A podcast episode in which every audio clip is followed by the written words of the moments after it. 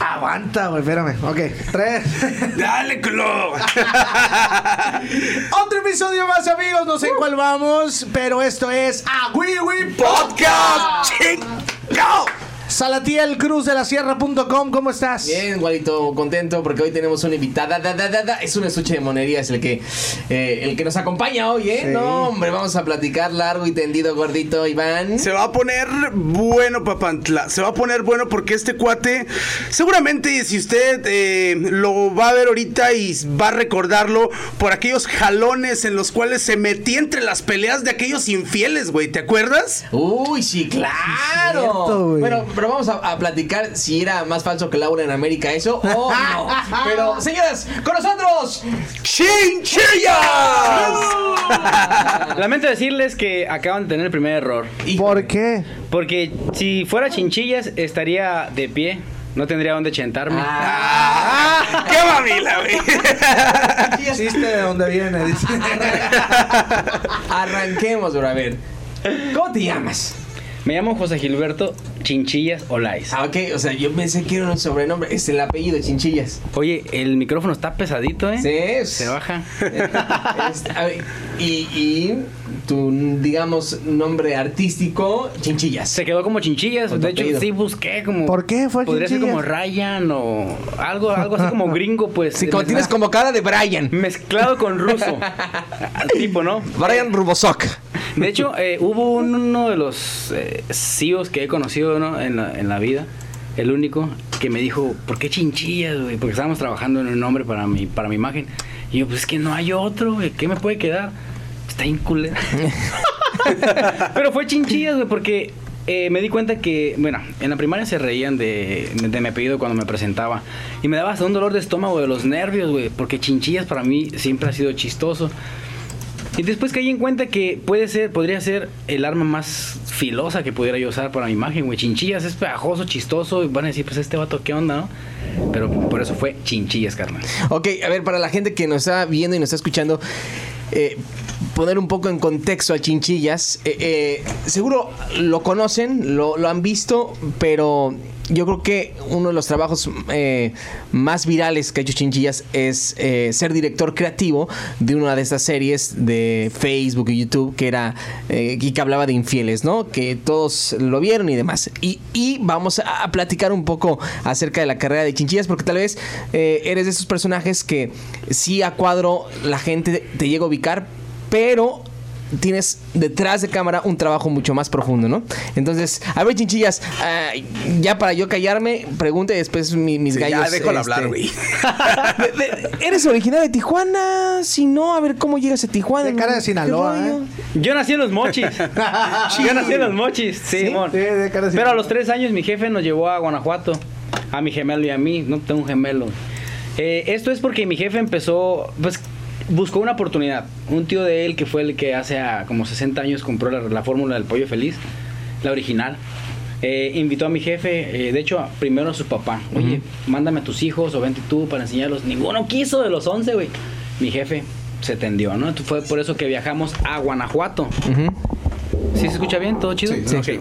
Viajamos a Guanajuato, a Guanajuato por esa razón. Eh, después pasan los años, a los 24 yo decido ya buscar, pues ahora como mi suerte, y decido viajar a alguna ciudad. México no me gustaba porque dije, güey, ah, tiembla, güey. Los edificios- Allá tiembla y los perros tienen cuchillo. Y Monterrey, pues yo no conocía a nadie, güey. Aquí tenía parientes y dije, pues es más fácil allá. Por eso fue que me vine a Tijuana, carnal. ¿A los cuántos años? A los 24. Ya grande, güey. Y ya grande, para esos que dicen, no, güey, ya se me fue el tren, güey, ya no voy a alcanzar. O que no estudié, porque pues, de hecho yo no hice una carrera, güey. ¿Sí, sí es cierto que no necesitas realmente hacer una carrera para triunfar? Ahora me consta, carnal. No lo digo por mí, lo digo por los que yo me he topado. A la vez. Y son el ejemplo, ¿no? A ver, entonces tú te, veniste de Guanajuato para Tijuana. Simón. ¿Correcto? ¿En Guanajuato tuviste algún acercamiento con la vida artística anteriormente? Fíjate que antes de venirme para, para Tijuana, cerraron las calles de ahí. Hay un ex convento, es muy famoso, ¿no? Por, por viejo. Estaban grabando una película grande que se llama... Nacho Libre. No, no, una, una de unos españoles, güey. La historia de unos españoles que llegaban a un convento y todo. Y yo le dije a mi primo, hey, vamos a- al chisme, güey, ¿por qué cerraron las calles? Vamos a ver qué están haciendo, a fumarnos un cigarrito. Nosotros, pues, era de cigarrillo, güey. Mocos, ahí vamos, güey, y que me ve un vato hacia lo lejos de, de lentes, traía una, una tabla y que me dice, tú ven, tienes cara de niño bueno y que no sé qué. Fui por primera Si vez supiera, ¿no? extra, güey. Extra. Extra de esa movie. Y ya, pues ahí toda mi, mi experiencia, ¿no? Bien chido, unas ¿La camarotas. viste? ¿La viste? ¿La película después? No, no la, pu- no la he podido encontrar. De hecho, pero, pero sí ahí te- tengo una, una de las escenas en el... eh, estoy con, con mi... Como de monje, como el, uni- el uniforme, porque éramos este internos, güey. Entonces, me recuerdo esa vez que iba a la cámara así y dice el director, hey, pero está saliendo enfrente él, en primer plano. Y dice la, la directora, o sea, es- ahí hay siempre varios, los que toman las decisiones. Y dice, ¿y qué? ¿Qué no le ves la cara de bonito o qué? Y yo, ¡ah! No, es esto es para mí, dije. Pero bueno, ya después me volví a Tijuana con otra mentalidad, ni siquiera pensando en lo artístico, güey. Eh, Venías a salir adelante, ¿no? Venía a salir adelante, pero no sabía ni a qué, güey. Yo decía que iba a buscar de parrillero, en- eh, porque pues duré como 10 años atendiendo el negocio de mi papá. Entonces, la de pollos. De pollos, al carbón. ¿Y si le sabes todavía? Soy una pistola. ¡Ah! Ande, Modestia, modestia. Porque yo- ¿Por qué no. no supimos eso antes, si no? Créeme, carnal, soy una pistola porque yo asaba los pollos, atendía al público, partía y despachaba, güey. Al mismo tiempo tenía que saber cuántos iban quedando y cuántos iban a tardar media hora para que no estuvieran esperando, A ver, carnal. un tip antes de seguir con la carrera. Para que un buen pollo asado quede al cienón, ¿qué debe ser? O sea, lo debe de Primero que nada, sobar, tiene que bien. quedar bien asado. Ok. Este, tenga buen sazón o no. Pero bien asado para que lo disfrutes. Y para que quede bien asado, tiene que tener la altura adecuada del carbón a la parrilla. ¿Cuántos centímetros? 45, carnal. Ah, ese es un tip, carnalitos, ¿eh? Gracias de nada. Al rato te van a querer piratear la fórmula del pollo feliz no, acá, eso güey. no lo voy a decir, carnal. 40 y- 45 centímetros. 45 y que la cama de carbón sea eh, uniforme. Ok. Que no haya un montón aquí y otro, y otro no acá, porque acá se te va a quemar, güey, donde está el montón. Son Canijo, ¿Cuánto tiempo lo dejas de panza? De Prox. panza unos 35 segundos, güey, porque el pellejito este es más delgadito y es más fácil de que se queme. Que cuando lo tienes volteando hacia arriba, lo de, lo de acá, como lo abres, es lo de adentro, güey. Es más difícil, por eso se queda como unos 45 segundos, 10 Ok. segundos más, güey. Venga, eh, cosa nueva que hemos aprendido. Ok, entonces. Síganme para más recetas. Ya dejando un poquito lo de lo de los pollos y, y tu experiencia como chef, porque esos son, son este tips que nos estás dando de un chef. Un chef tiene que estar al pendiente de las temperaturas, ¿estás de acuerdo? Igual lo mismo pasa y tú, tú, tú lo sabes porque te aventaste un buen curso de, de, de barbecue, ¿no? Eh, saliendo de esta onda de, de los tips de chef, ¿Cómo fue que empezaste a brillar en el mundo de las redes sociales? ¿Cuál, cuál fue tu, tu acercamiento más exitoso en el cual te diste cuenta que, que estabas haciendo algo grande ya, chinchillas? Fue cuando un conocido que se llama Miguel Romo, él estuvo conduciendo un programa en Televisa. Se salió de ahí este, por ciertas razones. De hecho, era cuando había, estaba viendo muchos jubilados. Eh, ya Plaza Sésamo se había venido para abajo. Este vato había sido contratado por esta empresa a la que todos conocimos, ¿no? Empresa con más de 40 millones de, seguidores. Lo contrató para hacer sketch de comedia. Él se vendió como director y productor de, comedia, güey. Y, y yo ya había hecho ciertas cositas en cine y en el teatro. Entonces este vato ya me, ya me conocía. Ah, de hecho, él me conoció por un comercial que hice en, en Televisa. Y él me dio el protagónico. Yo iba atrás de todos los que iban en el cuarto nivel en la escuela de Landa, güey. Yo dije, pues a mí, No a mí me va a tocar hasta... Me va a tocar allá en la orilla, güey. Porque yo, salir, yo no soy de los, de los preferidos, güey. Y no, este vato, tú, a la bestia, güey. Pues, suerte, ¿qué digo yo, no? Y ya de ahí me conoció, güey, me invitó y me dijo, oye, carnal, ¿quieres hacer sketch de comedia? Y yo, a huevo, ya, ya estoy haciendo terror, ya estoy haciendo acción, eh, drama, ahora me falta la comedia, güey. Entonces le quise entrar. Y fue los primeros videos de sketch que yo hice para esta empresa, empresa B, vamos a decirle así. Sí. ¿No podemos decir el nombre? No, no te metes en bronca. Ok. la empresa de la B. La empresa de la B con más de 42 millones. Este. Me invitó, hay unos sketches bien pasados de lanza. eh, Este vato dirige muy bien, güey, produce muy chido. Las ideas también, todo. Y de allí tuvieron boom. De allí estos vatos, los socios, vieron algo en mí, güey. y Dijeron, ¿sabes qué, güey? Queremos que chambees con nosotros como imagen, como talento. Así fue, ahí fue donde yo me di cuenta que sí tenía algo que hacer en el internet. ¿Cuánto tenías de haber llegado a Tijuana cuando surgió esa oportunidad? Puta loco. Yo creo que tenía ya como cuatro años y medio o cinco. De, Durante todo ese tiempo trabajaste en la cocina o trabajaste, te fuiste a hacer Eh, otras de cosas. hecho, nunca me dieron trabajo aquí de asador. ¿Y sabes por qué? ¿Por qué? Porque yo les decía lo que sabía hacer y, Y no te creían. No que no me creyeran, no me, no me querían ahí los que ya lo, lo hacían en el trabajo. No me pudieron. ¿Les ibas a tumbar la chamba? Pues sí que Seguramente. si así lo quieren ver, yo siempre he dicho que la competencia es, es una bendición, güey. Porque te hace generar, pues, ser mejor, güey. ¿No? Este. Y no me dediqué a. lo- cuando vine para acá, a eso, güey. Me metí como toolmaker, güey, a operar la fresadora, la, la rectificadora, cosa que nunca estudié para ingeniero en, en mecatrónica, güey. Pero un primo, un primo hermano me enseñó todas las bases y todo. Y yo ya estaba haciendo piezas de precisión, güey, todo en mis primer mes y medio, güey. Después de eso, a los dos años, me fui como carpintero, cosa que nunca había, nunca había hecho, güey, de carpintería. Pero gracias a haber trabajado con las máquinas, medidas, planos, hice mi primer comedor para 15, para 18 personas, güey, en mi primer quincena, güey. No O manches. sea, Chinchillas, eh, eres un hombre que se avienta. Pues yo creo que he sido un vato que sabe apreciar la oportunidad mezclada con la necesidad. Porque yo me vine por necesidad. Y las oportunidades se me fueron dando y las aprovechaba como si fuera la última, güey. Aparte de eso, siempre me gustó abrir campo haciendo buenas relaciones. Llegué, había carpinteros ya de edad y obviamente son muy duros, son como, como mucha jerarquía ya. son como muy así entre ellos, muy celosos, güey, de que no te voy a enseñar lo que sé. No, yo llegué partiendo madres, o sea, rompiendo el hielo, me quisieron un chingo, o sea, y empezaron ellos a decirme, mira, te voy a dar estos tips. Y yo, bestia, en un mes y medio yo ya era, hacía muebles con los cajones así chuecos, con ángulos, porque pues ya les sabía allá, güey. Empiezo a... ¿Cómo entré a la ANDA? Que es como empiezo como al medio a darme cuenta de los castings. y La, la anda, discúlpenme, ¿qué es? En la escuela que estaba aquí, Asociación Nacional de Actores. Ah, ok. Ok. No Sí, sabía. e- esa estaba aquí. Eh, no, pues, no duró mucho por ciertas cosas que pasaron. ¿Qué Eh, cosas pasaron? Pues es que, mira, había una alumna bien desmadrosa y le echó pleito al director. Entonces, pues, por problemas, la anda lo quitó a él y puso a otro. Otro que pues ya no les gustó mucho a los alumnos que iban y pues se deshizo. Esta persona ahorita tiene su escuela de, de actuación y de hecho voy a empezar con él en enero. ¿Por qué? Porque me encantó el primer mes que yo estuve ahí con él. O sea, se llama Andrés Villar y es, muy bueno el vato. O sea, ¿te gustó la actuación? Sí, me encanta la actuación. Siento que es lo que me da la oportunidad de hacer lo que no voy a hacer en la vida normal. Sí, claro. Bueno, e- entonces, eh, volviendo a, lo que preguntó el Walo, te metes a, a la actuación y de ahí este, surge el casting para eh, entrar a la empresa B, ¿no? Sí, este chavo que ya me había visto trabajar, me dijo, ¿qué onda, güey? Vamos a trabajar, ¿no, Simón? Después de los primeros dos sketches, güey, nos ofrecen, bueno, no nos ofrecen. Este cuate Miguel organizó preparar el primer, los primeros dos episodios de Exponiendo Infieles. Exponiendo infieles. Ojo, ni siquiera los de, los de la empresa, los socios, sabían de esta serie.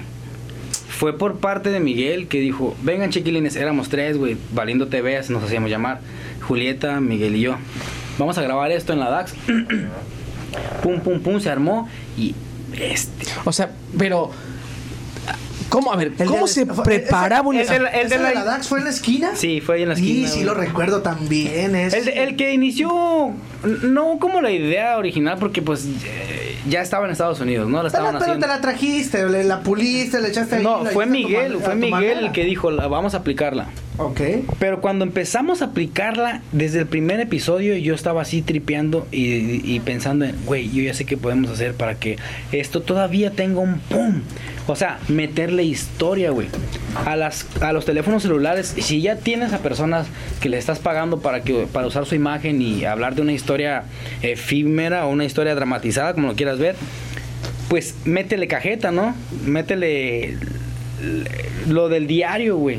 sugar, ma- sugar daddy, esto y lo otro, problemas eh, cotidianos, eh, albures. eh, eso le, iba a dar el, el boom.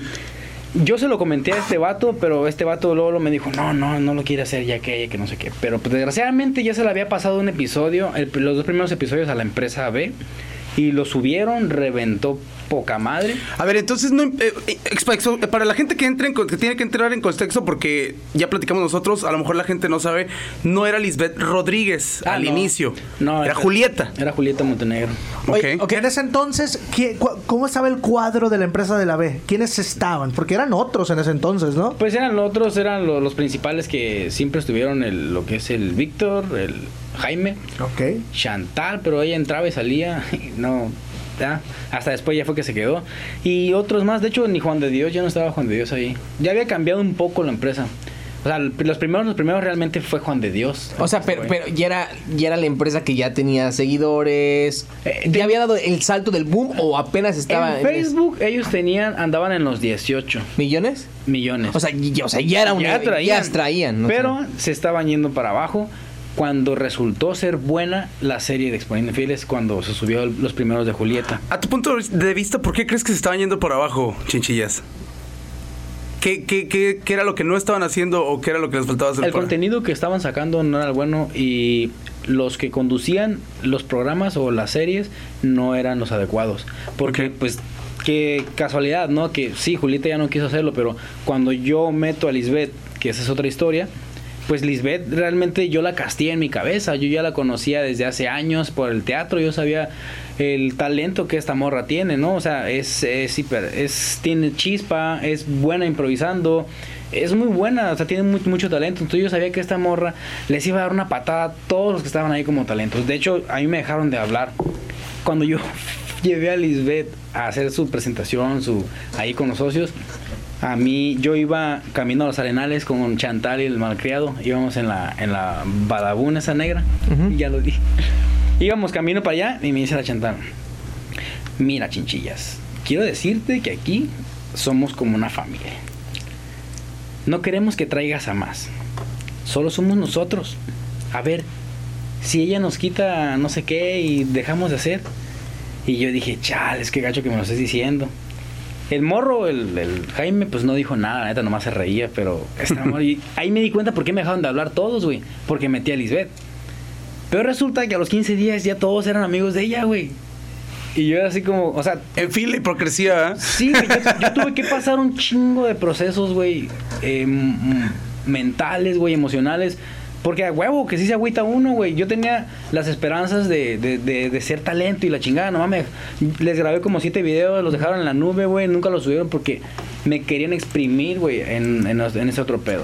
A ver, eh, es que hay mucha tela de donde cortar y solo para ponerlo sobre la mesa, eh, aquí platicamos de las historias de éxito y el Chinchillas eh, es una historia de éxito eh, y todos los que nos estén escuchando y si decimos nombres también los queremos invitar pues, para que le caigan y contar sus historias de éxito, ¿no? El éxito, proceso. pues, Cuenten su lado Espérate, también. espérate, ok, a ver, Chinchillas, llegas a la empresa B, eh, está este proyecto de Exponiendo Infieles que eh, fue el que le dio como el levantón nuevamente para que llegaran a los tantos millones y millones de sale la seguidores. primera muchacha que estaba haciendo el proyecto y es cuando tú metes a Pero ¿por qué mujer. se salió? Primero, ¿por qué se salió Julieta?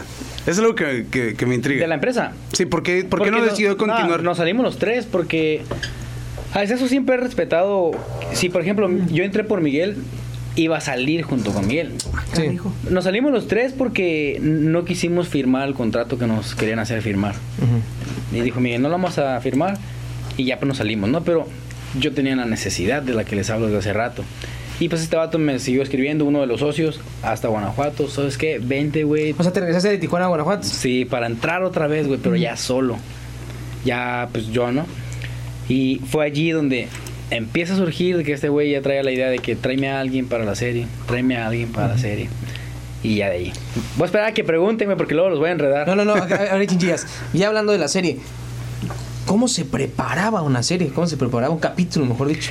Eso- o sea, eso te es lo más loco, sientas, güey. En un día, en escribes, minutos. es este, o se me ocurrió ahorita, él saca otra idea, otra idea, improvisamos y más o menos. Eso llegó a suceder cuando ya entraron más a ayudarnos. Cuando ya la serie iba como en el episodio 40 y algo que dijimos, no, güey, es un chingo de trabajo. Ah, ok, les vamos a... Entonces, a- están sacando... De hecho, les estu- estuvimos... Esta serie les mantuvo la empresa y el sueldo de los talentos por mucho tiempo. Ya lo que generaba cada quien venía siendo libre, güey. Pero esta se los mantuvo. Y no pueden decir que no. Ok, pero ¿cómo se preparaba un episodio? Guacha, Capítulo. hacíamos un llamado como de 10 parejas. no todas iban a ser las buenas.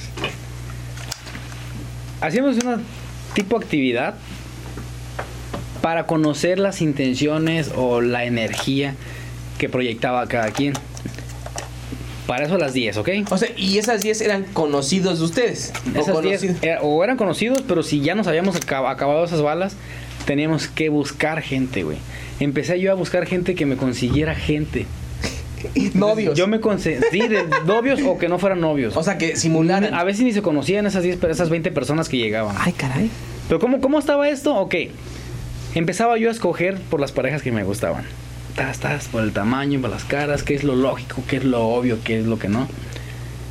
Y luego les empezaba, ya las formaba, empiezan a conocer, pregúntense ciertas cosas. Y me iba pareja por pareja preguntándoles qué hacen, a qué se dedican, a qué dejaste de dedicarte, eh, qué no has hecho, qué es lo que te ha dolido últimamente, todo, güey. Y en cuanto me iban con- contando ellos, yo ya iba armando una historia para ellos. La iba montando sobre lo que ellos han hecho. ¿Para qué? No para darme una estructura eh, porque yo no pueda armarla, no, sino para yo ayudarles a ellos a que lo que van a dramatizar lo sientan y lo hagan real. Y eso pasó en casi todos. O sea, yo, yo pudiera decir, Simón, güey, fueron falsos, pero tengo que decir que también las historias fueron colgadas de las emociones que ellos acababan de vivir, güey. Si un güey en Guadalajara que fuimos era vendedor de tenis, tenis de esos que agarras vara, y tenía su camionetita y los llevaba a las tiendas y la chingada. Ah, ¿sabes qué? Clientas, güey. Quiero tantos tenis. Y ponte tenis para que no me te escuche mi marido cuando entras. Ah, o sea, ese tipo de conversaciones, güey. O sea, pero lo escribías. Lo escribía en el teléfono. En el teléfono. Ahí en el momento. Porque lo hacía antes, escribir y preparar, pero al final de cuentas nunca lo utilizaba estando allí. Me apasionaba tanto el, eh, lo que estaba haciendo, la creatividad, que me, me ensartaba, me, me y aparte que la gente a la que le, le pagaban ustedes también ponía de su parte, ¿no? O sea, se ponía muy creativa junto con, con la dirección de ustedes, porque de repente veía que había unos que sí se miraban, pues medio fake, la neta, y había otros que sí, que sí se. Te, te dejaban pensando, güey, esa madre será real o no, ¿sí me esos, entiendes? Esos casos eran los que yo te hablo que sí tenían algo. Les voy a hablar de una pareja. El señor tenía 74, casi 80. Estuvo muy perro ese episodio. No y la señora ¿Cuántos millones tuvo, recuerdas? eh, ha de tener ahorita como unos 40 y algo. La señora, pues, no, se, se ve así, pues, ya mayor, güey, unos 70 y algo, güey. Y resulta que platica que siempre fue sumisa, güey. Y que él hizo lo que quiso con ella. Y que nunca lo pudo decir porque siempre fue bien cabrón con ella. Ah, pues la Coco Wash, o sea, todo con cuidado, porque también eso tiene que hacerlo alguien que sabe, güey, nada más. Y pues eso te lo enseñan en el teatro, te lo- cuando te hacen entrar en un personaje, ¿no? Eh, la ayudamos nada más a empujarla a que expus- expusiera o dejara salir, brotar esas emociones, güey. Vieras de ver. Tras, tras, lo- bien machín, o sea, le metía sentimiento, güey. Y yo no me siento feliz, lo, lo, lo llegué a decir mucho, de ver cómo se pegan entre ellos. Pero bueno, ellos estaban de acuerdo. Aparte era como una terapia para ellos. Entonces, no era de todo fake, porque sí me apoyaba de lo que traía cada quien. Se ponían a leer comentarios cuando, cuando sacaban un video así de. Salían hasta ¿De cabrón? fotos, packs y todo. Y, yo, y a veces que yo sin querer, ¿no? Estaba pues, una- cuando me tocaba al lado de la muchacha o hasta el vato, qué pena, ¿no? Oye, amiga, pues ten, no manches, o sea, esconde ahí. No, sé. Y, No "Ay, manches". Qué vergüenza. Y yo, ok, ¿qué onda? No la van a enseñar a la cámara porque pues te lo desmonetiza YouTube, pero quisieras, dejarías que dejarla ahí para que eh, Lisbeth hable de ella, en, eh, pues hablando, ¿no? Oye, esta tanguita blanca y todo, pues empiezas a, a imaginártela. Ah, ok, Simón. Y ya pues era otro plus, güey. Porque yo le decía al vato, tú tienes que ahí entrar, güey, y decir, ¿cómo es que tienes esa foto así? Si a, tú, a mí me has dicho que eres como, si no fuiste monja nomás porque te gusté yo, o sea, ese Sí, tipo claro. de cosas y se convierte en meme a la vez. O sea, como el vato del teléfono, güey. Ajá. Quiero que sí, sí recuerdan el del Kevin que se pegó en el teléfono. Sí, sí, cómo no, güey. Ese vato, güey. en el centro ese, ¿no? Ese, ese, ese, sí, güey, en el centro. Ese vato, güey, eh, es bailarín de ballet, güey. Y cuando le hicimos el, el- la actividad para ver qué tanto power traía, bestia, güey, nos quebró una tabla de, tabla- de- una pared de tabla roca. No mames. Porque pues le dije, tienes que seguir, tienes que seguir, no me lo cortes ni voltees y digas, ya. No, güey, así, así, o sea, todo lo cuidábamos, güey. Y el vato, no, no, que sí, que no sé qué. Y, le- y yo por un lado, porque yo le decía, si tú me escuchas hablar aquí, nomás escúchame como consejero y, y tú aplícalo. Y sí, yo, este, porque era mayor la, la, la pareja, güey. Sí. Aquí dile tú, ¿y yo estoy pintado qué? Y ella le contestaba, no, pues no estás pintado, pero estás, estás más chico. Ahora tú dile, güey, pues yo te, te cargo y te levanto. Así hazlo, güey, así vas a ver. Y ya, que ya estás. Y se fue y le pegó a la pared. Dije, No manches. "Uh, Ve para acá, cabrón. Si sientes tanto poder, tanto, tanta euforia por sacar y todo, quiero que en ese, en el centro va a ser ahí, porque yo hasta escogí el lugar Ok. quiero que encuentres de esos botes verdes que tienen un- uno de basura adentro, son de lámina medio delgada, le dije. O si te encuentras un teléfono, ve y dale a esa lámina, güey, pero solo si tú necesitas sacar ese coraje. güey. No, güey, pues en el video, güey, es el vato tras, tras, y, y la morra, pum, le dio el primero y... ¿Y estoy pintado o qué? Te cargo y te levanto. Y yo, "Eh, ahí viene, güey, ahí viene. Y pues obviamente, como ya sabía yo, güey, pues empezaba yo, hey, cuidado, cuidado, o sea, en el drama, ¿no? Se fue el vato y vio el teléfono y eso. Pum, pum, tras, güey. No más. Fue muy bueno, fue muy viral ese. Hubo otro video donde un vato se pone a caminar acá como araña, güey, como en El Exorcista. ¿No, ¿No te acuerdas de ese video? Ah, pero fue arriba del episodio 100. Sí, eso tú, ahí tú ya no estabas ahí. No, yo me salí en el 100. De hecho, O sea que tampoco alcanzaste el güey que corre en, do- en cuatro patas. Y Pues es el mismo, güey. No- Es el mismo, sí, sí, sí. yo no hubiera, no juzgo el trabajo de mis compas. Sí, estuvo muy mamón, la neta. No juzgo el trabajo de mis compas porque antes de salirme sí estuve echando la mano de que carnal, así era. Y yo les decía, güey, haces un muy buen trabajo, güey. Pero obviamente cada quien le va a tener, le va a meter su estilo. ¿Cuántos hiciste? ¿100? 100. Yo no hubiera metido ese, yo no hubiera hecho eso, güey. Sí, sé que sabes correr así, güey, pero no, no quiero que lo hagas aquí, güey. ¿Por qué? Pues, ¿Para qué lo sacaste del circo? Él quería, Güey, quería ah. sacar sus talentos, cabrón. No, güey, pero estás poniendo de cabeza todo, güey. Sí, claro. No sé cómo lo aprobaron Qué porque chistoso, realmente güey. no sale un video si no lo aprueban, güey. Y pues la neta, a veces también les falta un poquito de visión a los que decidían eso porque pues lo aprobaron, güey. Tache. ¿Cuántos años duraste ahí en la empresa de la B? Duré dos. Dos redondeando, güey. Y enfocado en este en esta serie, exponiendo o, a- o qué hacías? Casi el año. Porque anteriormente estuve dándole como a, pues, a querer hacer videos. Lo mismo pues, decía, ¿no? Que yo no trabajaba y la chingada. Y es como que, entonces, Oye, y- ¿cómo se hacen las cosas? Y, hablando así de, de numeritos, eh, si generaban, ¿cómo generaban el ingreso? ¿Por las visitas en YouTube? ¿O por los patrocinios? Pues mira, ¿O qué- o qué nada más échate un cálculo. Si tienes arriba de 20 millones de seguidores, de suscriptores, te pagan a peso la vista. No, pues que ojo. ¿Arriba de cuánto De- dijiste? Arriba de 20 millones de, 20 millones. suscriptores, Te pagan a peso la vista. es que la monetización va subiendo, güey. O sea, la mía ahorita es, es baja, güey, porque pues no tengo muchas cosas. Pero cuando tienes arriba de 20 millones de suscriptores, güey, tu, vis- tu vista vale un peso. Ok, y todo, todo estos, toda esa tecnología, todo eso del YouTube, lo, lo aprendiste ahí. Sí, la neta que sí. O sea, tú no sabías antes de que un No, suscriptor, cómo abrir un canal. O sea, ahí fue donde Ahí tú fue aprendiste donde yo todo. aprendí todo. Y, y- y te metiste a estudiar un poquito o... Pues eh, mi estudio está en el ver y en el hacer, en el trabajo, en, lo, en, en traba- en hacerlo, como lo empírico. Ese es mi estudio porque realmente si no me sale algo estoy aprendiendo y hacerlo bien, güey. Y para mí ese es, ¿no? Entonces, no, no estudié. No, no, no, no. Me, me refiero a, a que si, si- te metías un poco a, leerle a lo mejor cómo eh, segmentar me- una publicación, cómo... Eh, eso lo aprendí hasta que estuve después de esa empresa trabajando en otra Ah, ok. que yo se llama Yo amo TJ, yo amo Tijuana. Eh, porque estuve en uno de los cursos del vato que dirige esa empresa. La neta está chido, sí trae. Eh, pues ahí es donde me di cuenta cómo debe de ir una publicación. Ok. ¿No?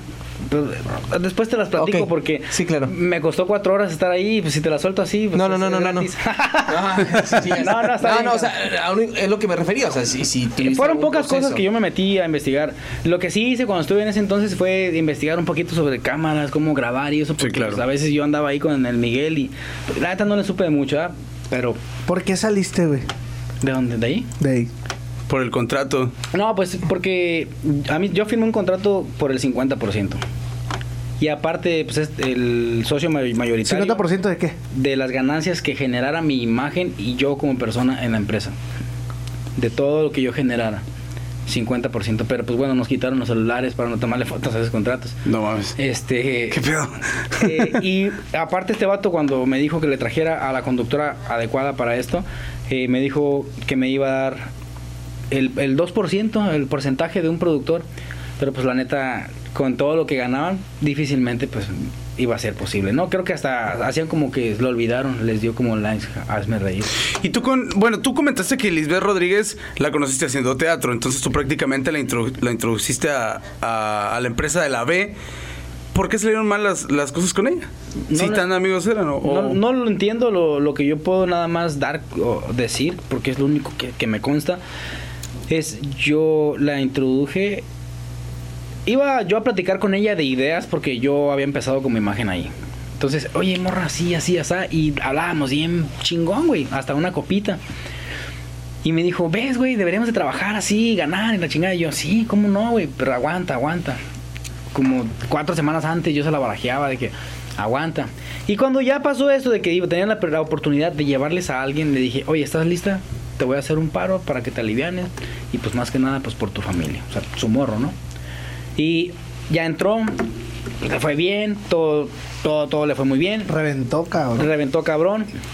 Yo no, no la hice firmar, güey, para sacarle un beneficio a ella. Yo tenía un trato pactado con, uno, con el socio mayoritario. Con él yo tenía este, el trato. Cuando yo salgo, que decido salir, hice una publicación en Instagram. Pues nada más hablo de, de mi experiencia, ¿no? Y de lo que pienso y opino. Y ella empezó a hacer historias tirándome. Y es como que, ¿por qué? ¿Les pisaste un callo a alguien hablando? Yo creo que sí, la han de ver obligado a que hablara de mí, porque pues nunca le hice nada. Pero de todas maneras, pues aunque estés firmado, si es tu compa, o sea, güey, tú la metiste ahí. Mm, de- creo que pues ella no lo no tomó en cuenta, eh, para ella no, no tuvo peso eso, de que yo como compa y por hacer un paro, O quizás le dijeron, si no lo haces, vas para afuera, tú también. es lo más seguro.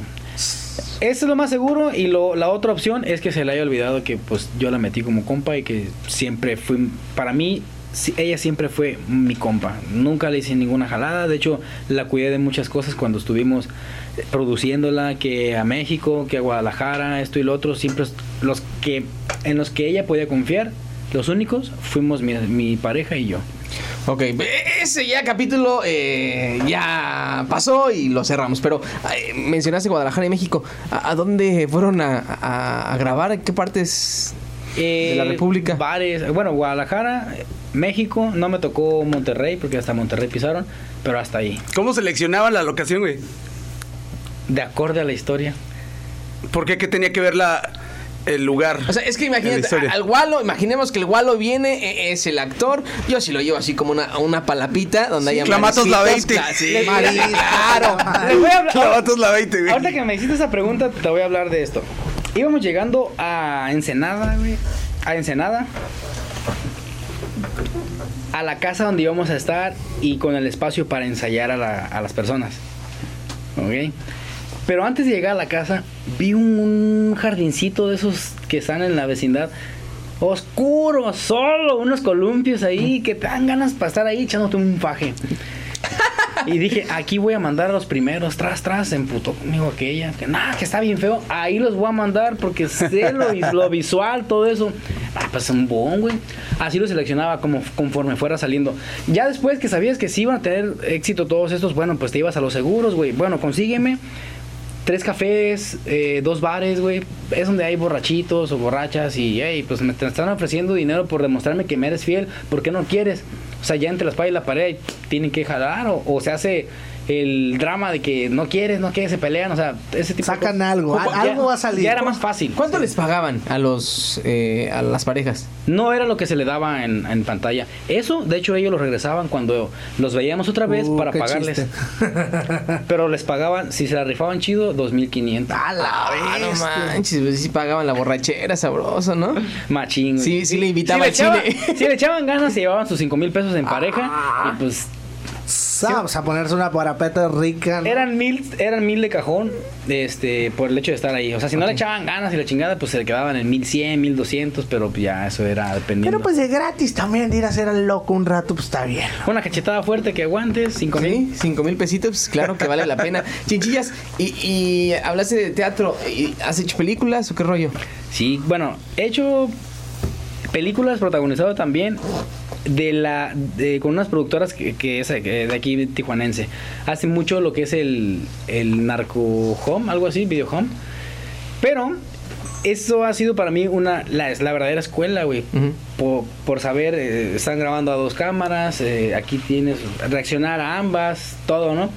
Y de eso salió una oportunidad con un camarada que hace terror, hace drama. Eh, protagonizó un, cortometraje y ya ha ganado festivales en Nueva York, Washington. De hecho, ¿Está chingón hacer terror, güey? sí, güey, es muy cansado. ¿Neta? El que protagonicé, fui en, en ese, en ese tuve un personaje de un psicópata, de un asesino serial. Y tuve mi primer nominación a mejor actor, güey, en Estados Unidos. Órale. No gané, pero ya fui nominado. Sí, ya con eso. ya. Con este, con este director tengo un largometraje en puerta y pues tengo el personaje principal. Pero ahora se trata de un boxeador. Ah, Creed. Ah, Creed. vamos. Por eso es que estás yendo a entrenar ahí en Sí, historias y demás. Creed está muy perro, güey. Lo he visto una y otra vez. Es que yo pienso que. eh, o sea, esas son producciones bien perras, ¿no? Claro, mucho yo también dinero pudiera verme así como esos güeyes, porque pues las cámaras hacen un- Milagros. Hacen milagros, güey. Pero bueno, ese director tiene un estilo para contar las historias, güey, y confío que va a ser un buen film, un buen largo. Entonces, pues se va a ver a mi estilo, con mi esencia, pero chido. Aparte, no es que diga qué chingón que me pasó, pero hace poco sucedió algo feo. Yo perdí a uno de mis hermanos y siento que va. Me voy a poder apoyar mucho en, en- en esas cosas. En tu carnal. En mi carnal. ¿Y tu, tu familia ya está aquí en Tijuana o, sigue en Guanajuato o qué? Mi familia tiene apenas un mes, un mes y medio que está aquí en Tijuana porque por la por lo sucedido. Yo me los tuve que traer para echarle ganas en, en familia. Allá pues te- tuvieron que dejar el negocio que tenían eh, y aquí realmente estamos ejerciendo algo a lo que nunca nos habíamos dedicado. Yo sí, quizá un poco, pero ellos no, nunca. ¿Qué opinan tus padres de, de tu carrera artística? Están contentos porque pues mi, mi madre siempre me, siempre me dijo que yo era de los que no cerraba ningún ciclo, o sea, no terminaba algo. Estuve en, en la selección de taekwondo, me fui a Cuba. Ah, no chingues, neta. Yo ya iba a ir a las olimpiadas, güey, pero O sea que si le rompes el hocico. no, gracias a Dios, nunca, güey. O sea que si le rompes unos- el hocico a, a alguien si se te pone marrusco. Yo creo que sí. Sí. A ver, a ver, Pero no soy peleonero, A güey. ver, cuéntanos esa historia. A ver, ¿qué onda con el taekwondo? ¿Qué onda con Cuba? ¿Qué onda con las Olimpiadas? A los 14 años yo fui a unas clasecillas ahí, de hecho con mi hermano, eh, que en paz descanse. ¿Cuántos años tenía tu hermano cuando falleció? Fue hace un mes, hace un mes y medio. ¿Cu- ¿Pero con qué edad tenía él? Eh, 30. 30. Ujú. Ahí más o menos de la. Sí, de la camada. Y pues entramos a taekwondo, güey. La primera semana me dieron una potiza, güey. Una morra de, de cinta marrón.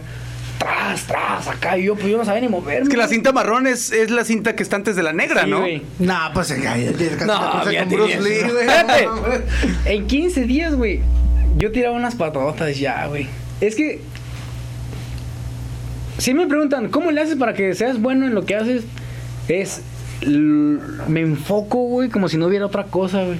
Y lo hago, y lo hago, y lo hago. Tengo una pelota esa que se llama Box a Ball con una liga, güey. Cuando le daba al principio parecía tonto, güey. Ahorita ya la agarro, tra, tra, tra. O sea, pero es porque con la práctica, güey. Y las ganas, el empeño que le pongas. A lo que sea que vayas a hacer, porque también aquí en Tijuana, antes de, de entrar a la empresa B, yo fui plomero. Antes de que ese güey me hablara para hacer sketch de comedia, yo estaba destapando caños, güey. O sea que más de una persona cuando te vio o te hiciste viral en algún momento. dijo, ¡Ay, ¡Ese es güey! el plomero el que me vino! Me han visto en la que calle. me vino a destapar el baño el otro día. Me han visto en la calle y me dicen, güey, no mames, yo te he visto, recon- porque ya traigo cubrebocas, te reconocí, güey, por la voz y que no sé qué. No, es que perro, o sea, a mí sí me da gusto. Porque pues vuelvo a ver a otro cabrón que ya me topé, pues que ya. Y siempre me ha gustado hacer amistades. Nunca los había visto y me caen bien. Muchas gracias, güey. A ver, es que te digo que eres un estuche de monerías. Sí, la verdad. historia. Eh, a ver, lo de taekwondo, entonces, de menos 14 días y qué rollo. ah, ok, bueno. En Taekwondo, güey, se hace examen para pasar de cinta, güey. Nomás hice hasta la naranja. ¿Práctico? Sí, práctico. escrito. No, práctico. No, mames, o sea, haces formas. eh, Dibújame una patada, güey. te- te- te- o sea, Estoy mamando, güey. te están viendo en una es una clase, güey, la que tienes que lograr. Nunca hice exámenes, güey, y ya portaba la rojinegra que es antes de la marrón, güey. ¿Por qué? Porque decía que el, el, el coach que era tan bueno, güey, que yo, yo ya me ponía él con las negras. De hecho, una vez le puse unas patadas llegando de Cuba a dos morros con cinta negra, güey. Pero de Cuba nos trajeron como perros tirando ra- así baba, güey, espuma. O sea, entrenábamos seis horas diarias, güey, allá en Cuba. Y con el calorón de Cuba. Entonces llegué y este vato citó a sus papás, los morros, y les dijo, quiero que vean qué pasa cuando cuando alguien le echa ganas a no sé qué, qué triples Te puso como, te puso como ejemplo, vaya. Sí, güey, y yo, ok, Simón, pásale chinchillas. Ah, no. Pásale forma tal. Arre, pues con un vato. Y tú también. ¿Qué? ¿Van a hacer combate ligero entre los dos? Y que no sé qué. Yo, ¿qué? Dije, ¿sabes qué, güey? Yo tengo que tumbarlos, güey. A uno primero me- lo tengo que dar y sobre el otro. Gané, güey. ¿Cómo estuvo la ¿Cómo o sea estuvo? que le rompiste los hocico a dos. Eh, a uno le di- güey, por Ah, favor, es que so- ah, yo tenía una- las piernas bien fuertes, ¿no? En ese entonces. Y Nada que ver ahorita le ya. di- le di- es que pues soy más de box ahorita. Sí, de hecho, aquí hice kick- kickboxing, vale todo. Ah, qué y chico. todavía traigo el flow aquí. ah. Le di primero al, al primero que, que se acomodó en el brazo, güey. Y le dolió, ah, como no pudo. Y ya después al otro no le bajé de pegarle en la cabeza para que se asustara, güey. Y sí, el último lloró al de la cabeza y así. Y dijo el profe, ya alto. Y yo, bestia, ¿Lloró de ¿por qué llorar? ¿Así, eso? llanto? Pues lloró porque le dio pena con sus papás, güey. 14 años eh, estás en, en la... Yo, yo tenía en ese entonces ya 15, ya tenía un año entrenando. Y pues el morro era morro también de, de, de la camada, güey. Estaba alto el güey también. Güey, Yo estoy chaparrito, pero ese güey estaba alto. Oye, ¿y las Olimpiadas qué rollo? Ok, ese es el lado B de las historias de éxito. Güey, yo lo tenía todo. A los 17, güey. Yo no iba a ningún lado que fueran mis compas de la prepa porque estaba entrenando. Y decidí dejar el Taekwondo. Ajá, taekwondo. Decidí dejar el taekwondo por irme a fumar cigarros a los antros, güey, y echarme una chela o que otra con los amigos, que compas de la prepa. Es con la peor estupidez que pude haber hecho, güey. Pero esas son las cosas por las que a veces no se logra tener éxito, güey. Porque dejas todo por una pendejada. Y sí me hubiera ido a las Olimpiadas, eh, hubiera sido otra cosa, pero ¿Qué, qué Olimpiadas se quedan más en corto ahí? Eran las de Atenas las que... Imagínate. Tirando patadas allá. Pero estaba, no, es que. O sea, pero ya había sido seleccionado, ya te habían llamado, no sé, de... De Pues Taekwondo estaba- México, eh, no eh, sé. Entré a una selección de Morelia, Michoacán. Entonces, eh, cuando fuimos a Cuba, pues fuimos como en una de las selecciones mexicanas para entrenar. De hecho, de los seis que íbamos, yo fui el único que aguanté un entre los entrenamientos contra Nigeria. No, esos vatos, o sea, están potentes y yo fui el único que estaba de pie y los otros vatos estaban sentados. Los mendigos morenotes con unas patotas, no manches, Sí, imagínate. Y uno de, o sea, hasta uno de ellos dijo, no, que estás chiquito, pero tienes fuerza natural, que no sé qué. Sé que al Sala le pasó lo mismo allá en el Marsella, ¿no? Que Sí. decías que los morenos se pasaban corriendo Sí, por un lado, sí, encuerados y todo el 14 rollo. años. Hasta un Huawei le hacían, ¿no? Oye, ese es el lado C, güey. Nah, de ese la- ese lado- Qué- qué no te creas, baby, es No, cotorreo, qué- güey. qué impresión- qué impresión. Me dejaste pensando, bro. Me quedé con la imagen. ¿Te acordaste de alguno? ¿Qué No, no, no. Me, me quedé pensando en, en la historia de, de chinchillas. Bueno, y este, entonces, eres, eh, regresemos. Eh, plomero, eh, entras a la B, sales de la B, después llamo Tijuana.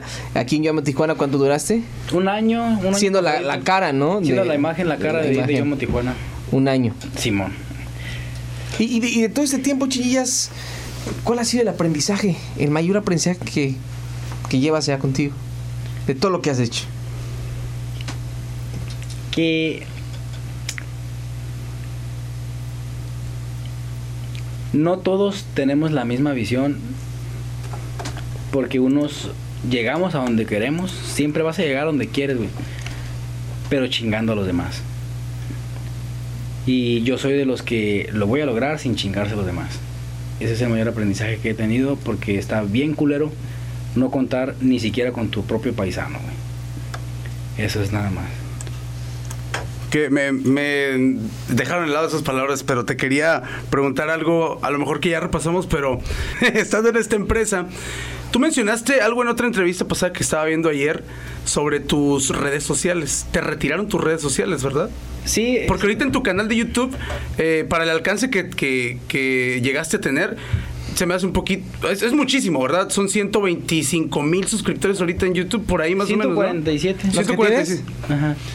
Entonces, por el gran alcance que tenías, digo, pues estas no son las redes sociales que tenía anteriormente. ¿Te las No. retiraron ellos? Ellos me negaron eh, cuando a otros que se salieron, güey, no voy a decir nombres, pero se, la- Uno, se las un nombre dieron. nomás. Ok, Misael Fisher. Ok. ¿Quién es él?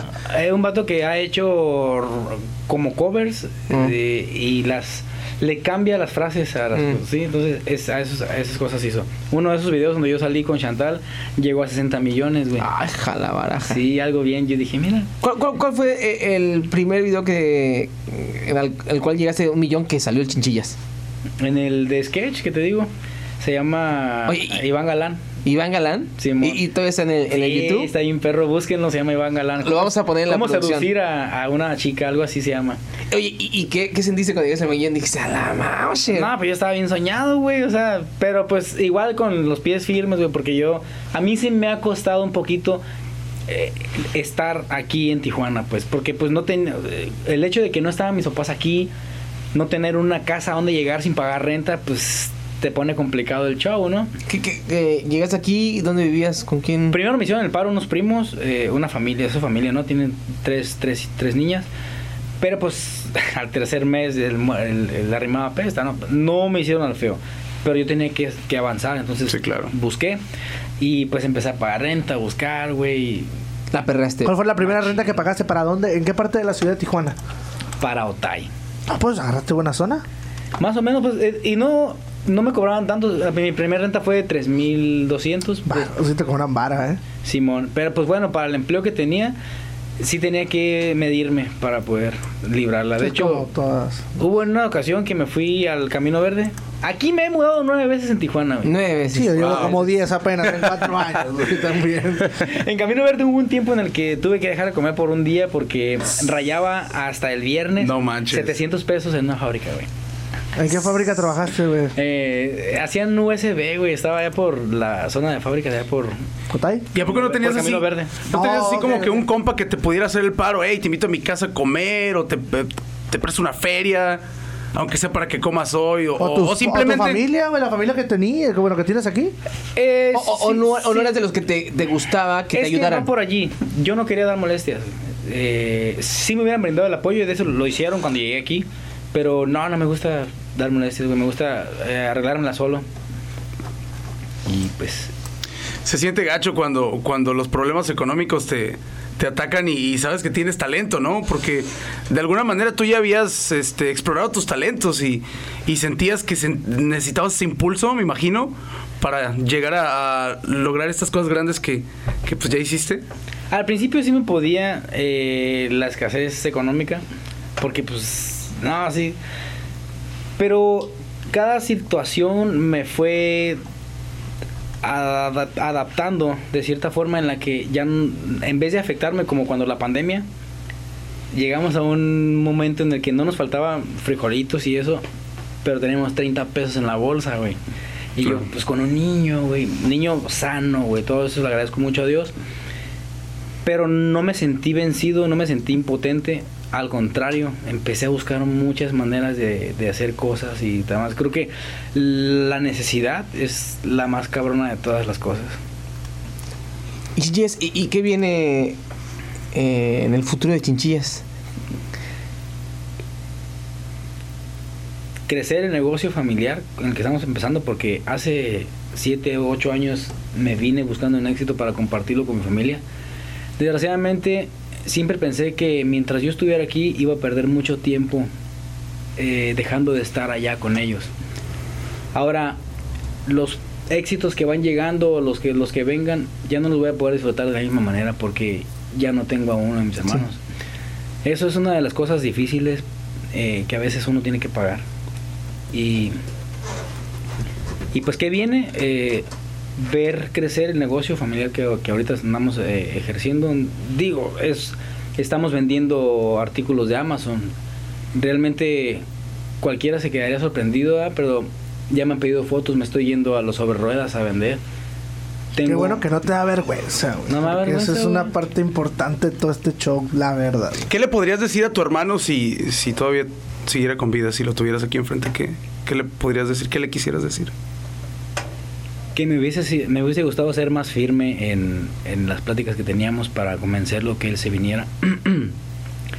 y, y que realmente él siempre fue alguien muy importante para mí, siempre fue como mi consentido. No estoy haciendo un lado a mis otros hermanos, pero pues a veces por el orgullo o creer que uno así es por naturaleza, no le dice lo que uno siente a sus hermanos y ahorita desgraciadamente lo quiero volver a ver y, siento mucho su energía, y se lo digo y es como que algo, al- es como estar en un laberinto sin salida, güey, porque sabes que no va a volver a pasar, güey, no lo vas a volver a ver. Yo así, últimamente he sido muy creyente de las energías, güey, hice una ayahuasca, tuve una experiencia divina, güey.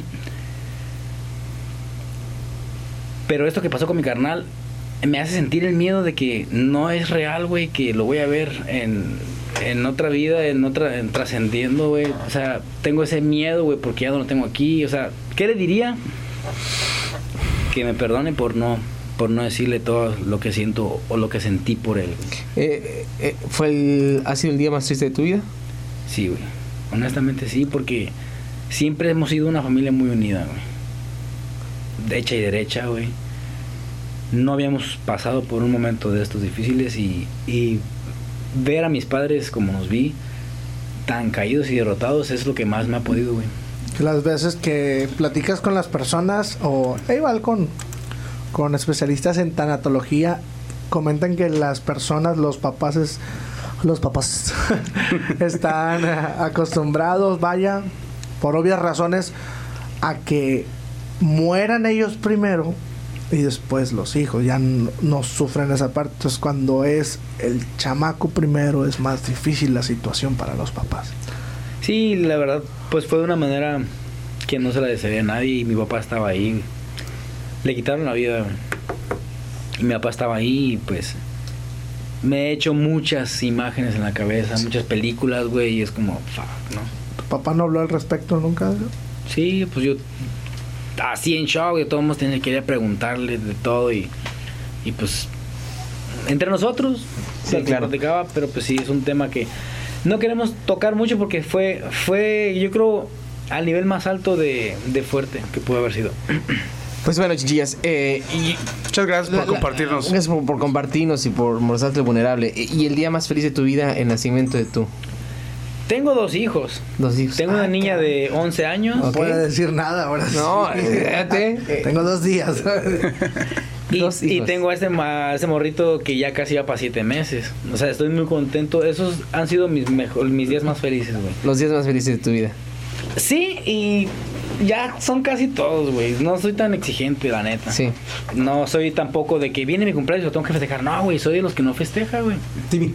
Entonces, De los que vive la vida sencillo, fácil. sí, sencillo. Y un día más, güey. Este. es- la mayoría de los días son para mí los días más chidos, güey. Es que está bien raro, o sea, a mis 33 años ya no, no tripeo el, el día o la realidad como antes, no sé, a lo mejor no soy esa persona normal, pero pues ahora me cuestiono un poquito, ¿no? O sea, pues ahí va el sol del que tanto nos quejamos, güey, pero pues es por el que estamos aquí. Claro. Hay que ver un poquito más la realidad. Si realmente si todos lo, lo supiéramos hacer o, lo- o nos pusiéramos esa tarea del diario de empatizar más con la gente, güey, o sea, con la vida, no se estarían viendo tantas cosas tan crueles aquí en México.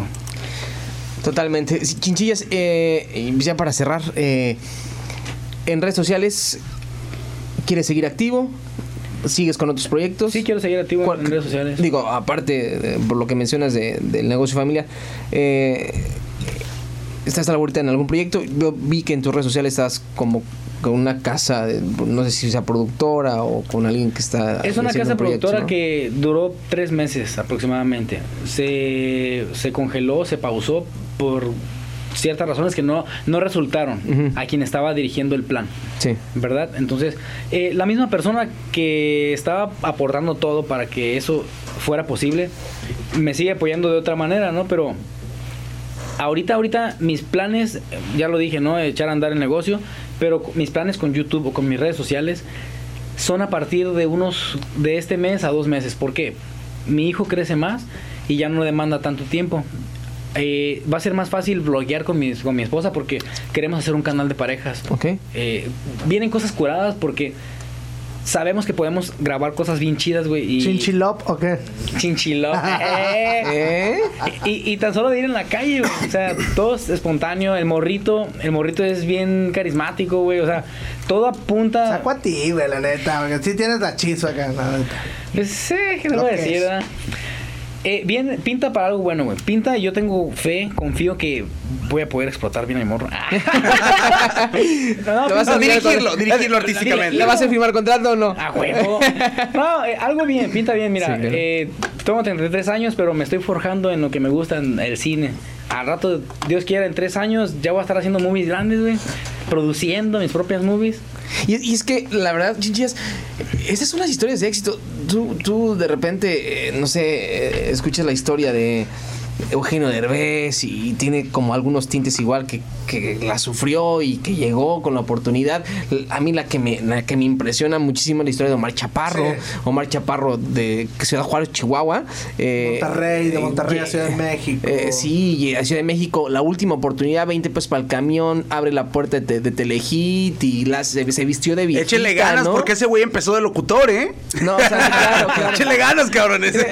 A, a- a lo que voy es que, eh, pues, es- la verdad yo te admiro, Chinchilla, o sea, no, no, no había... Es muy admirable. No, o sea, no, no, no, no, no tenía, este, pues, e- en el radar todo lo que ha sufrido y, y seguro que otros, otros tantos que, que pueden llegar a ver este podcast también la están pasando mal, eh, pero de eso se trata la vida, demostrarle... Ponte la cámara, ahorita. Demostrarle, este... Y recuerden, amigos, no se dejen vencer. La neta está bien cabrona, pero es lo bonito. Cuando te van Claro. saliendo las cosas, la empiezas a disfrutar.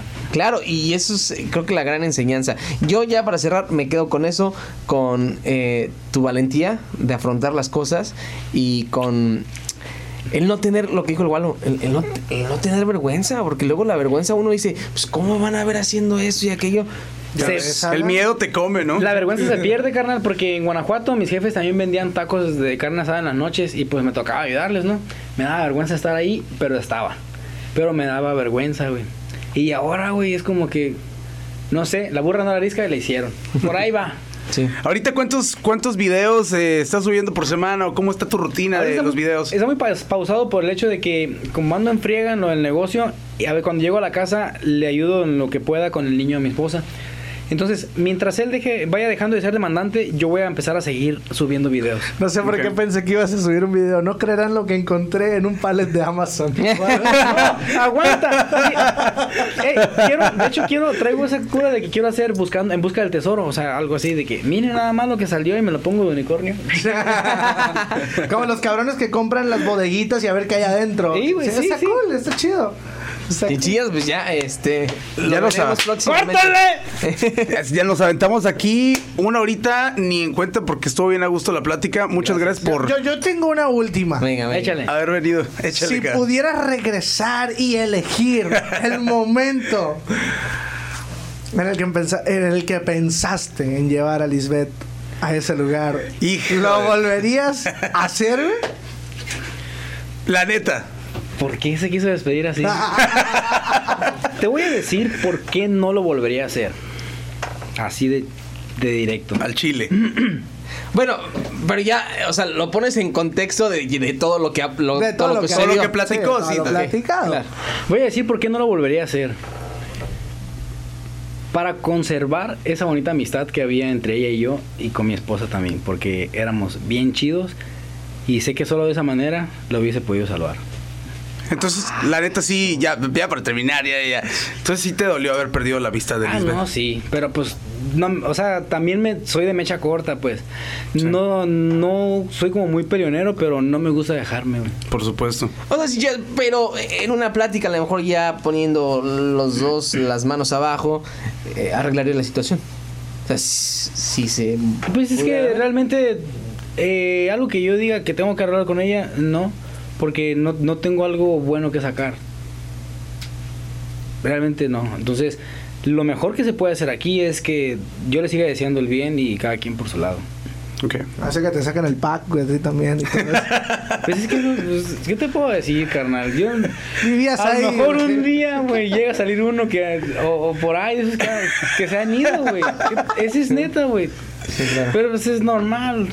Yo El veía, el pedo es que no le llegue. yo el veía, pedo las, es que no le llegue. yo veía las revistas de vaquero, güey. Sí, claro. En aquel entonces.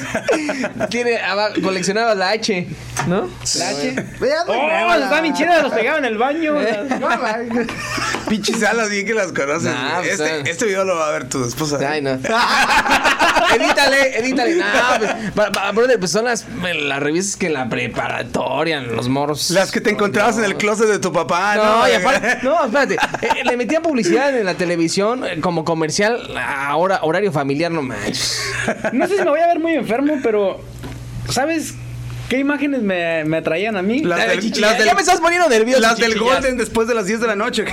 Ojalá, mi papá se daba cuenta que estaba prendida la tele. Las del Head and Shoulders, güey. La- las del Pantene y esas, esas fotos donde salían guapas las chavas. Es como que, ay, qué bonitas. Así como que, se- que se te caiga el champú, hija. Me voy a bañar. Se bañó con el champú. Me voy a ver. Chichillas, Oh, en la Wiwi Podcast, un episodio más. Agradecemos eh, infinitamente que hayas aceptado eh, esta entrevista. Gracias, carnales. Muchas gracias, por chichillas. haberme invitado y pues a ustedes también por estar aquí atentos a todo esto. Muchas gracias por la confianza. Bendiciones.